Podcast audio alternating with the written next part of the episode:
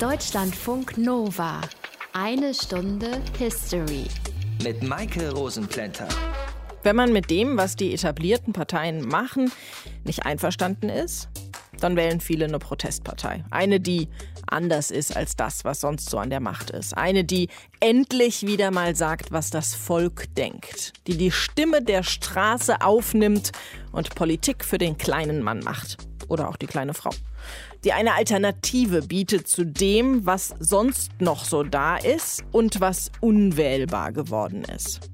Deshalb haben sich Anfang der 1980er Jahre Menschen zusammengetan, die eine neue Partei gegründet haben, als Antiparteienpartei, wie sie sich nannten, nämlich die Grünen.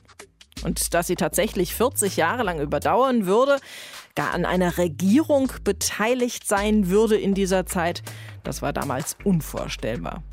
Reden wir drüber in dieser Einstunde History. Unter anderem mit aus den prallgefüllten Schatzkammern der Menschheitsgeschichte. Euer Deutschlandfunk Nova-Historiker Dr. Matthias von Helfeld. Hi. Heute mal in grüner Hose. Nicht wahr? Sehr passend. Aber bevor wir jetzt mal über die Grünen sprechen, kurz noch was in eigener Sache. Wir haben nämlich noch was für euch zu gewinnen.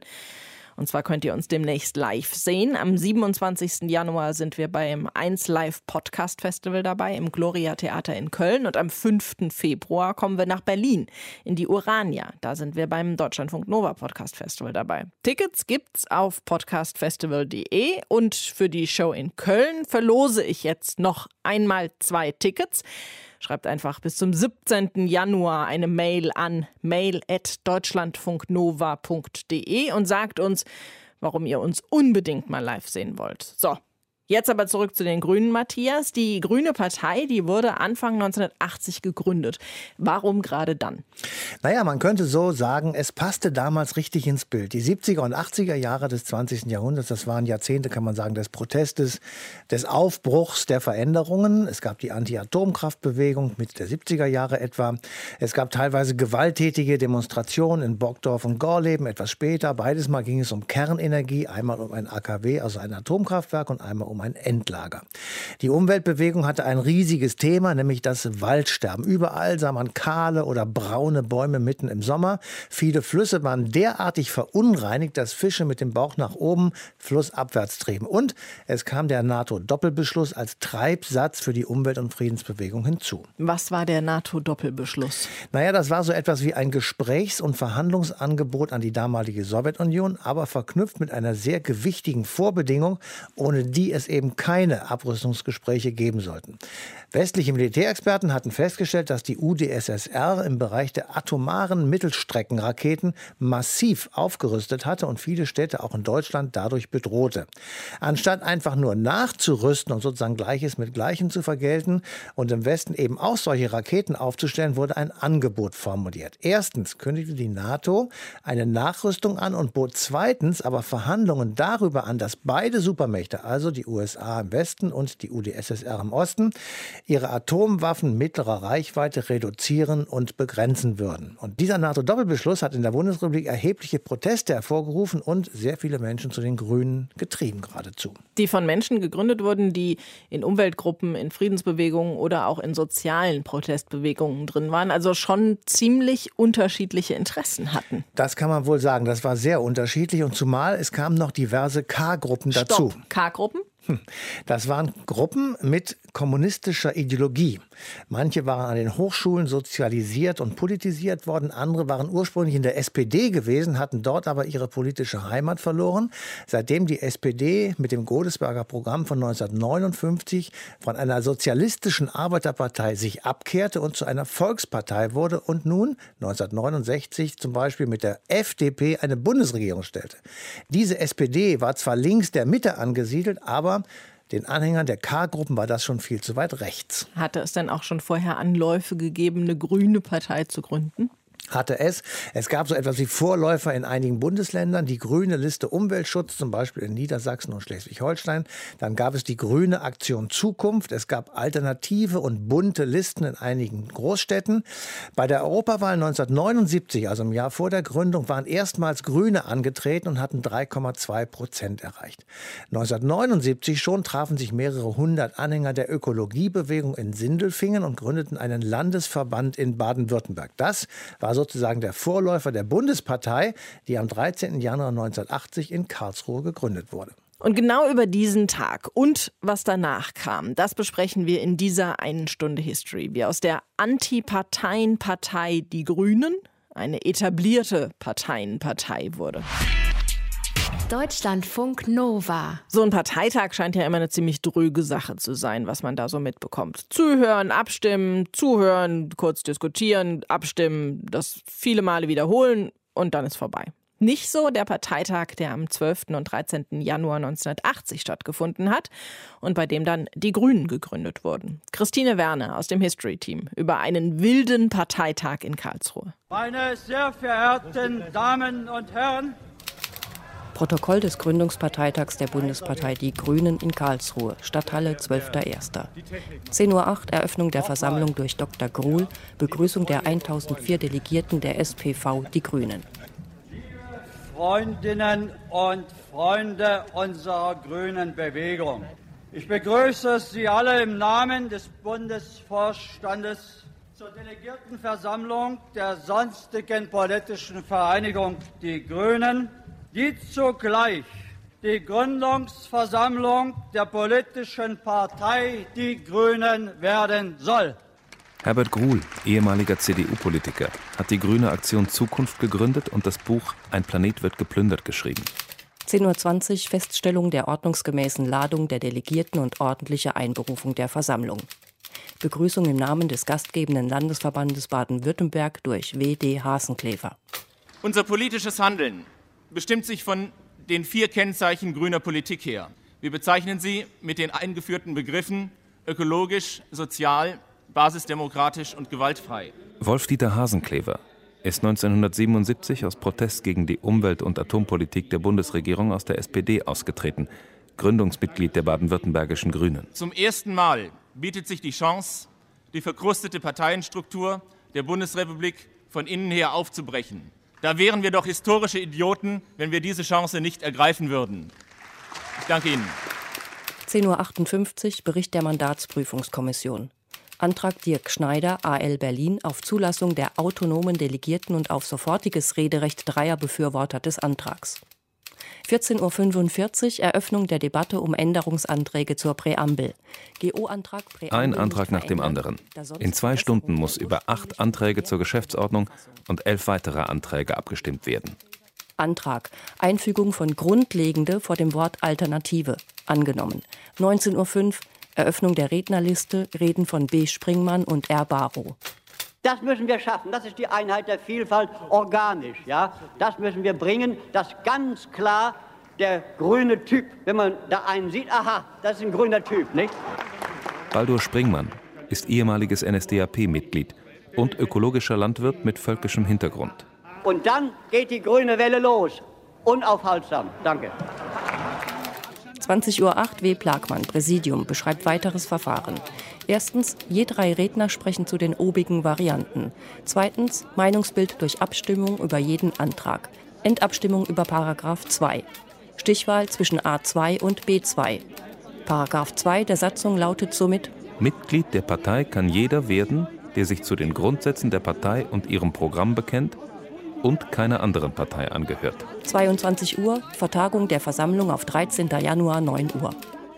13.01.1980, 9.16 Uhr. Eröffnung und Begrüßung. Das Präsidium weist auf die Zeitbegrenzung bis 17 Uhr hin. Schlussabstimmung über Paragraph 3, Vorschlag der SK mit großer Mehrheit angenommen. Paragraph 4 mit großer Mehrheit angenommen. Paragraph 5. Paragraph es geht so weiter, wie es gestern aufgehört hat. Ein Antrag nach dem anderen. Am Mittag beantragt ein Delegierter, die Abstimmung der Paragraphen 11 bis 17 en bloc vorzunehmen. Dem Antrag wird mit großer Mehrheit zugestimmt. 15.26 Uhr Schlussabstimmung über die Paragraphen 1 bis 17. Diese werden mehrheitlich angenommen. 16.30 Uhr. Das Präsidium stellt fest, dass aufgrund eines Verfahrensfehlers bei der Abstimmung über den Absatz 10 von Paragraph 18 diese wiederholt werden muss. Vorher wird einem Antrag auf Verlängerung der Beschlussfähigkeit um weitere 15 Minuten mehrheitlich zugestimmt. Was ist denn das hier für ein Text? Eine Satzung verabschiedet haben oder was? Ja. Nachdem die hier Versammelten eine Satzung verabschiedet haben, beschließen Sie, die SPV, die Grünen, in die gleichnamige Bundespartei überzuleiten. 17.23 Uhr. Das Präsidiumsmitglied Heiner Ohmstedt verließ den Gründungsbeschluss. Von den 875 im Saal anwesenden Delegierten stimmen 53 gegen den Beschluss, 12 Delegierte enthalten sich der Stimme. Nach diesem Abstimmungsergebnis muss ich feststellen, dass sich die Grünen als Bundespartei gegründet haben. 17.28 Uhr. Das Plenum feiert den Beschluss mit dem Sprechchor Weg mit dem Atomprogramm. 17.30 Uhr. Das Präsidium schließt die Versammlung. Puh, so, kurz mal durchatmen, wieder zur Ruhe kommen. Es hat geklappt mit der Gründung der Grünen auf diesem turbulenten Parteitag im Januar 1980. Für uns ist es aber noch nicht vorbei. Wir reden gleich noch weiter über diese Zeit mit einem, der damals bei den Grünen mit dabei war. Deutschlandfunk Nova. Eine Stunde History. Wir haben eben schon ein bisschen was von diesem turbulenten Parteitag in Karlsruhe gehört, wollen darüber aber noch ein bisschen was mehr, und zwar aus erster Hand wissen. Der frühere Bundesumweltminister und heutige Bundestagsabgeordnete der Grünen, Jürgen Trittin, war zwar nicht in Karlsruhe dabei, war aber in einer der Gruppen, die an der Gründung beteiligt waren und kann uns deshalb wunderbar aus dieser Zeit erzählen. Hallo, Herr Trittin. Ja, guten Tag, Frau Rosenplanter. Ich war übrigens nicht dabei, weil ich zu dem Zeitpunkt in einem besetzten Haus lebte und da nicht weg konnte. Das ist ein Grund. Wer war denn im Januar 1980 in Karlsruhe da alles dabei? Nee, da war jemand bei wie äh, Harvard Gruhl, es war ein Baldur Springmann da, es war ein Helmut Lippelt dabei und es war sozusagen von der Linken so jemand wie Jürgen Rehns aus dem Kommunistischen Bund da. Wir haben ja eben also ein ganz buntes Spektrum. Wir haben ja eben in dem Beitrag schon gehört, dass es unheimlich viele Diskussionen gab. In Karlsruhe, worüber wurde da immer diskutiert? Ja, Karlsruhe hatte eigentlich eine Frage dann am Ende zu entscheiden, kommen wir zusammen auf der Basis einer gemeinsamen Partei im Rahmen einer Einzelmitgliedschaft. Und es gab ja bestimmte Kräfte innerhalb der bunten und alternativen Wahlbewegung, wie es damals hieß, insbesondere aus Berlin und aus Hamburg, aber auch aus so kleinen Städten wie Göttingen, die eigentlich der Auffassung waren, man könnte sich auch ein Bündnis verschiedener Initiativen vorstellen. Das ist dann aber so entschieden worden im Sinne der Einzelmitgliedschaft. Was waren da so die gemeinsamen Ziele? Das Zielen waren in der Überschrift dieses Parteitages eigentlich sehr gut zusammengefasst ökologisch, sozial, basisdemokratisch, gewaltfrei. Dahinter steckte die Vorstellung, man wollte den weiteren Ausbau der Atomenergie in Deutschland beenden. Man wollte keine Nachrüstung und man wollte dieses tun in einem breiten Konsens von Menschen, die dafür eintraten, dass sie anders als da bisher in dem politischen System sich nicht mehr repräsentiert fühlten. Deswegen der Begriff basisdemokratisch. Man muss sich vorstellen, wir haben uns gegründet gegen drei Parteien, die in zentralen Fragen Atomenergie, Nachrüstung alle das Gleiche wollten. Sie haben gesagt, es gab auch Unterschiede. Welche Unterschiede gab es da in den Zielen? Man sich die Grünen in ihrer Anfangsphase anguckt, so kamen dort Menschen aus der CDU wie Herbert Grohl oder aus der SPD wie Helmut Lippelt, aber es gab dann eben beispielsweise Deutschnationale wie August Hausleiter, es gab Spontis, es gab Leute, die aus der militanten AKW-Bewegung kamen. Also insofern war das schon eine Versammlung derjenigen, die in diesem politischen Drei-Parteien-System der späten 70er Jahre in Deutschland nicht mehr vertreten waren. Das kann ich mir im Moment nicht so ganz vorstellen. Es gab Leute, die rechtsextreme oder völkische Hintergründe haben. Das würde ich so nicht sagen. Ich habe gesagt deutsch-national. Diese deutsch-nationale Tradition der Aktionsgemeinschaft unabhängiger Deutscher beruhte darauf, dass sie eigentlich die deutsche Spaltung nicht akzeptieren wollten. Etwas, was sich ja dann zehn Jahre später erledigt hatte. Aber wie hat das zusammengepasst? Anhänger maoistisch orientierter und linksökologischer Gruppen zusammen mit solchen ökovölkischen? Ich glaube, die überragende Idee, die hinter der Gründung dieser Grünen Partei stand, und das trägt uns bis heute, war eben äh, die Erkenntnis der Notwendigkeit einer ökologischen Politik. Dazu waren die Menschen von links außen gekommen, die bis dahin geglaubt haben, man müsse nur die Produktivkräfte munter entwickeln, dann würde alles gut werden. Und jetzt stellten sie sich plötzlich gegen eine Produktivkraft, nämlich die Atomenergie. Und da waren diejenigen, die sich der Schöpfung und der Bewahrung der Schöpfung verpflichtet sahen, wie Herbert Grohl aus der CDU. Diese Idee der Ökologie, die ja nichts anderes ist als die Vorstellung einer Welt, in der es eine generationenübergreifende globale Gerechtigkeit gibt, wo alle die gleichen Lebenschancen haben. Das war das, was die Grünen zusammengeführt hat. Das ist das, was die Kernidee der Grünen ist. Und das war auch das neue. Friedensbewegungen beispielsweise hatte es ja schon vorher gegeben. Das hatte die ganze Bundesrepublik vom Anfang der Wiederbewaffnung bis zu den Anti-Atom-Märschen der Ostermarschbewegung schon begleitet. Aber das Neue war und die identitätsstiftende Kraft war die Frage der Ökologie. Das heißt, wurden die Grünen gegründet als Protestpartei, um etwas Neues zu haben? Die Grünen haben sich damals selber in den Worten von Petra Kelly definiert als Antiparteienpartei, aber im Kern waren sie eigentlich die Versammlung all derjenigen, die sich in diesem System nicht vertreten fühlten, während es im Rest Europas, in den Niederlanden, in Skandinavien, in Italien beispielsweise als Folge der 68er Bewegung die Herausbildung von linkssozialistischen, linkssozialdemokratischen Parteien gegeben hatte, hatte all dieses in Deutschland nicht zusammengefunden. Das hatte etwas zu tun mit der 5-Prozent-Hürde, das hatte etwas zu tun mit der Lage an der Grenze zur DDR. Erst dann die Politik von Helmut Schmidt, die ja von der CDU-Opposition mitgetragen worden ist, in der sozialliberalen Koalition dafür zu sorgen, dass Europa nachrüstet und sich mit Mittelstreckenwaffen ausstattet, beziehungsweise die USA das taten und dass man glaubte, aus der Erdölkrise von 73 die Konsequenz ziehen zu müssen, in den Ausbau der Atomenergie zu gehen. Das gab dann den Dreh, dass diese sehr unterschiedlichen Kräfte so stark wurden, dass man die 5-Prozent-Hürde überwinden konnte. Haben Sie diesen Protest dann auch in die Landtage und in den Bundestag letztendlich getragen? Das war unsere erste Vorstellung. Wir wollten, dass diese Ideen auch in den Parlamenten eine Vertretung haben. Das Parlament als Tribüne.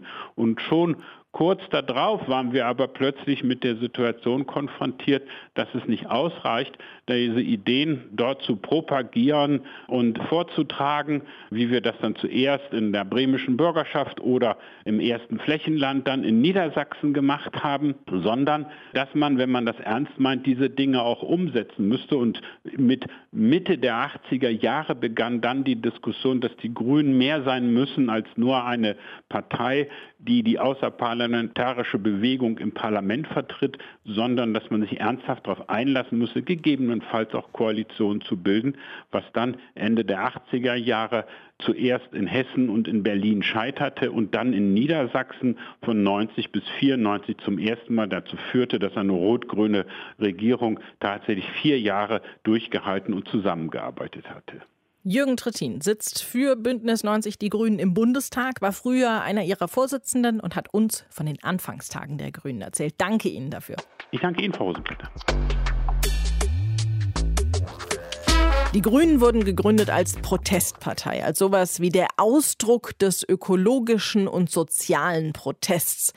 Aber schon drei Jahre nach ihrer Gründung, nämlich 1983, wurden sie selbst zu einer der Parteien, die im Parlament saßen, damals noch im Bundestag in Bonn. Matthias, das muss doch schon so eine kleine Revolution gewesen sein, ja, oder? Also ich glaube, für manche war es eher eine große Revolution, denn muss man sich mal vorstellen, bildlich neben den immer korrekt gekleideten Abgeordneten von Union, SPD und FDP saßen nun auf einmal langhaarige Männer in Strickpullovern. Und Jeans. Und Jeans und Turnschuhen. Und es standen kleine Bäumchen oder Pflanzen auf den Abgeordnetenpulten. Aber da saßen sie nun, die 27 Abgeordneten der Grünen, und sie ärgerten die sogenannten Altparteien. Es war ein völlig anderes Verhalten im Parlament. Alle zwei Jahre sollte rotiert werden. Es gab öffentliche Fraktionssitzungen und fast konnte man meinen, es war so etwas wie ein inszeniertes Chaos. War das denn sinnvoll, dieses inszenierte Chaos? Also hat das in irgendeiner Weise irgendjemanden beeindruckt? Also im Nachhinein betrachtet von 40 Jahren her würde ich mal sagen, nein. Die Arbeit war nicht effektiv. Die Rotation verhinderte sehr schnell die Möglichkeit, dass man sich eben in sehr komplizierte Sachverhalte einarbeiten äh, konnte und kompetent werden konnte. Es gab Personen innerhalb der Grünen, die sich nun wirklich diametral gegenüberstanden. Zwei genannt, nämlich Otto Schilly und Joschka Fischer.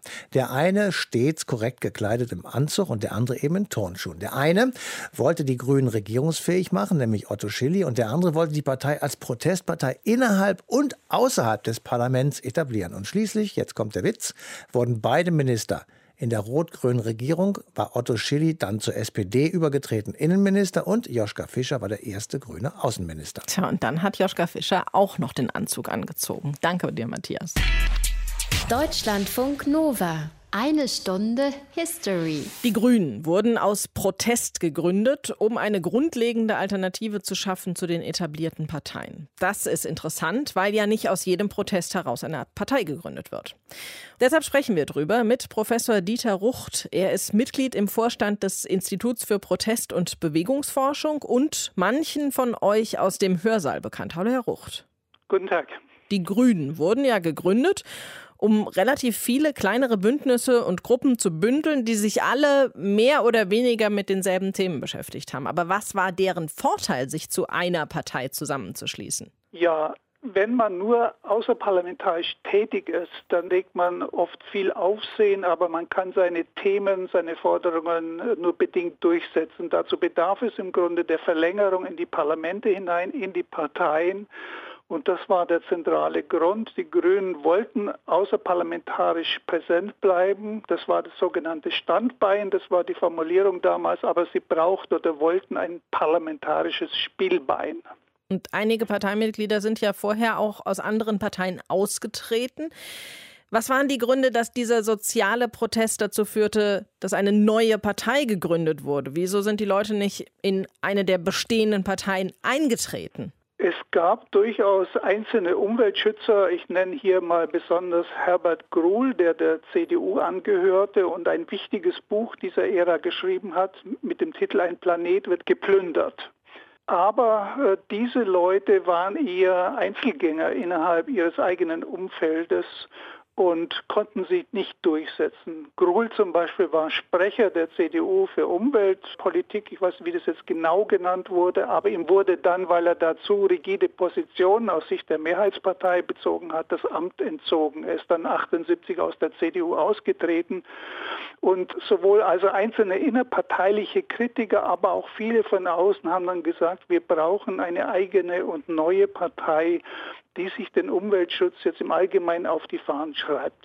Das heißt, Sie hatten eigentlich gar keine andere Wahl, als eine neue Partei zu gründen? Ja, es gab keinen Sachzwang, aber es war natürlich politisch opportun, jetzt sich eine solche Formation zuzulegen, um dann von innen heraus auch aus sozusagen dem Zentrum der Macht, zumindest des Parlaments, Druck auf andere Parteien auszuüben.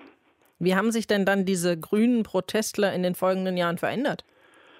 Ja, zunächst war das ein sehr heterogenes Gemisch von Leuten mit unterschiedlichen weltanschaulichen Orientierungen. Es gab also stramme Konservative, dazu gehört im Übrigen auch Herbert Gruhl, der damals aber schon die Wachstumspolitik angeprangert hat. Dazu gehörten Leute, die sich im rechten Spektrum verankerten, August Hausleiter sind alles Namen, die heute vergessen sind, oder ein Ökobauer der damaligen Zeit, Baldur Springmann. Es gab dann zweitens Leute, die politischen ganz anderen Flügel vertreten haben, die dezidierte Linke waren, sogenannte Ökosozialisten. Und dann gab es sozusagen die reinen, die waschechten Grünen, dazu gehörten Leute wie Petra Kelly und Roland Vogt.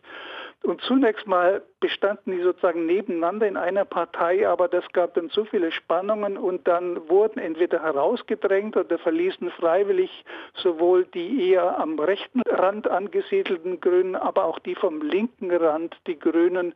Und dann blieb erstmal ein Kern über, der aber keineswegs noch sehr homogen war. Da gab es dann in der Folgezeit sehr viele Spannungen zwischen den sogenannten Fundisten, Fundamentalisten und den Realisten. Und was ist heute noch von diesem Protest der Anfangsjahre geblieben?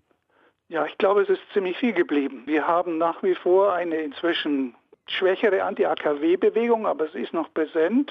Das Thema kommt ja jetzt wieder ein Stück weit hoch. Wir haben den Umstieg auf die erneuerbaren Energien. Wir haben einen Zuwachs der Wachstumskritik, die immer stärker wird. Wir haben die Problematisierung von Landwirtschaft, von Ernährung und wir haben nicht zuletzt die Klimabewegung.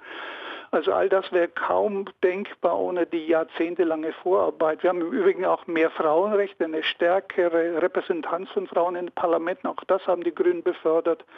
Wir haben auch mehr Verständnis und Sympathie für Protestbewegungen, eine Lockerung des parlamentarischen Betriebs. Wir haben international gesehen die stärkste grüne Partei in Deutschland. Kann man die Grünen heute denn auch immer noch als Protestpartei bezeichnen? Nur bedingt. Also es gab doch sehr starke Anpassungsprozesse, zum Beispiel das Rotationsprinzip, das da anfangs versucht wurde durchzusetzen, das hat sich nicht gehalten. Also in vielen Dingen haben sich die Grünen jetzt angepasst, auch an die Regeln des Routinebetriebs des Parlamentarischen. Aber das Protestmoment ist bei ihnen immer noch etwas stärker vertreten als bei allen anderen Parteien sagt Dieter Rucht vom Institut für Protest- und Bewegungsforschung. Danke Ihnen für die Informationen. Bitte schön, gerne. Jetzt haben wir eben gehört, warum es für die Grünen sinnvoll war, eine Partei zu gründen. Wir wissen aber noch nicht, wie aus dieser Anti-Parteien-Partei diese etablierte und gar nicht mehr so wirklich bissige Volkspartei Bündnis 90 Die Grünen geworden ist, die heute bei uns im Bundestag sitzt. Und das bespreche ich jetzt mit Jürgen Falter. Er ist Professor für Politikwissenschaften an der Gutenberg-Uni in Mainz und ist einer der bekanntesten Parteienforscher. Hallo, Herr Falter. Hallo. Wer hat 1980 die Grünen gewählt? Das waren vor allen Dingen akademische jüngere Leute, Studenten, Schüler, die ein Wahlrecht hatten, junge Akademiker. Es war eine sehr, sehr stark eingegrenzte Partei, sozialstrukturell gesehen. Tatsächlich eine Partei der besser gebildeten oder in Bildung befindlichen, noch nicht die Partei der besser verdienenden, die sie später mal geworden sind. Gab es da auch einen Unterschied, ob die Leute in der Stadt oder auf dem Land gelebt haben? Es gab einen Riesenunterschied. In der Tat, es war eine praktisch rein städtische Partei. Und zwar nicht in allen Städten, nicht in den Industriestädten, sondern in den Universitätsstädten. Das waren die eigentlichen Kerngebiete der Grünen. Da haben sich grüne Milieus entwickelt, die dann auch die Stärke der Grünen ausgemacht haben. Und von denen aus haben sie sich dann allmählich in andere urbane Gebiete ausgebreitet. Viele kleine Parteien, die neu gegründet wurden, scheitern ja an der 5-Prozent-Hürde, eben vor allem, wenn sie ganz, ganz frisch gegründet wurden. Nicht so die Grünen. Die haben 1983 direkt mehr als 5 Prozent der Stimmen bekommen. Warum das? Das war eine für sie auch besonders günstige Situation. Versetzen wir uns zurück in die 80er Jahre. Das ist die Zeit der Auseinandersetzung um den Doppelrüstungsbeschluss der NATO, um Raketenaufrüstung, zunächst einmal durch die Sowjetunion und die Antwort durch den Westen oder umgekehrt. Das waren die Zeit von Ängsten und von Friedensbewegten, der großen Lichterketten. Und das hat natürlich den Grünen als einer damals vollständig pazifistischen Partei sehr in die Hände gespielt. Und dazu kamen auch Umweltängste, nicht wie heute vor der Klimakatastrophe, sondern um, sagen wir, den Bestand der Wälder beispielsweise. Waldsterben war damals das Schlagwort. Und da haben auch die Grünen etwas zu bieten gehabt. Und deswegen haben sie das geschafft, 1983 in den Bundestag gewählt zu werden. Sie haben eben gesagt, jetzt seien die Grünen die Partei der Besserverdienenden. Das heißt, die Wählerschaft hat sich im Laufe der Zeit gewandelt? Sie hat sich insofern gewandelt, indem die Grünen den Marsch durch die Institutionen angetreten haben. Aus Studenten sind Studienräte geworden oder Regierungsräte oder Apotheker und Zahnärzte und äh, so weiter. Das heißt mit anderen Worten, die Grünen sind von einer ausgesprochen von ihren Wählern und Anhängern gesehen relativ armen Partei zu einer Partei in der Tat der Besserverdienenden geworden, weil eben immer noch überdurchschnittlich viele Akademiker die Grünen wählen und diese Akademiker sind sind seit Jahrzehnten inzwischen in Jobs. Damals 1980, 1983 waren sie eben noch hauptsächlich Studenten und Schüler. Ich habe eben die Bündnis 90, die Grünen, ganz selbstverständlich Volkspartei genannt. Sind sie das denn wirklich? Und wie kam es, dass sie das geworden sind? Sie unterstellen natürlich schon mit Ihrem Nachsatz, dass Sie es wirklich geworden sind. Es hängt davon ab, was man unter Volkspartei versteht. Man unter Volkspartei versteht eine Partei, die von ihren Anhängern und Mitgliedern hier gesehen breit aufgestellt ist, sozialstrukturell, in der alle Schichten der Bevölkerung vertreten sind und eine Partei, die gleichzeitig das Ziel hat, Stimmenmaximierung zu betreiben, also von möglichst vielen Menschen gewählt zu werden, dann sind die Grünen keine Volkspartei im klassischen Sinne. Dazu haben sie immer noch ja, einen Akademikerüberhang. Sie sind immer noch die Partei der besser gebildeten und zwar stärker als jede andere Partei. Die FDP kommt direkt danach, aber die Grünen sind es eben immer noch. Wenn man allerdings sagt, sie sind erfolgreich in einer Weise, dass sie über 20 Prozent der Stimmen haben und das als Definitionselement von Volkspartei nimmt, dann sind sie eine Volkspartei. Das heißt, es kommt darauf an, welche Definition man nimmt. Vollkommen, hängt völlig davon ab. Denn Volkspartei ist kein streng definierter Begriff. Das ist in der Wissenschaft eben, sagt man, sie stimmenmaximierend, breit aufgestellt und wendet sich an das ganze Volk. Aber wir selbst haben im Alltagssprachgebrauch eben eine andere Bedeutung im Kopf.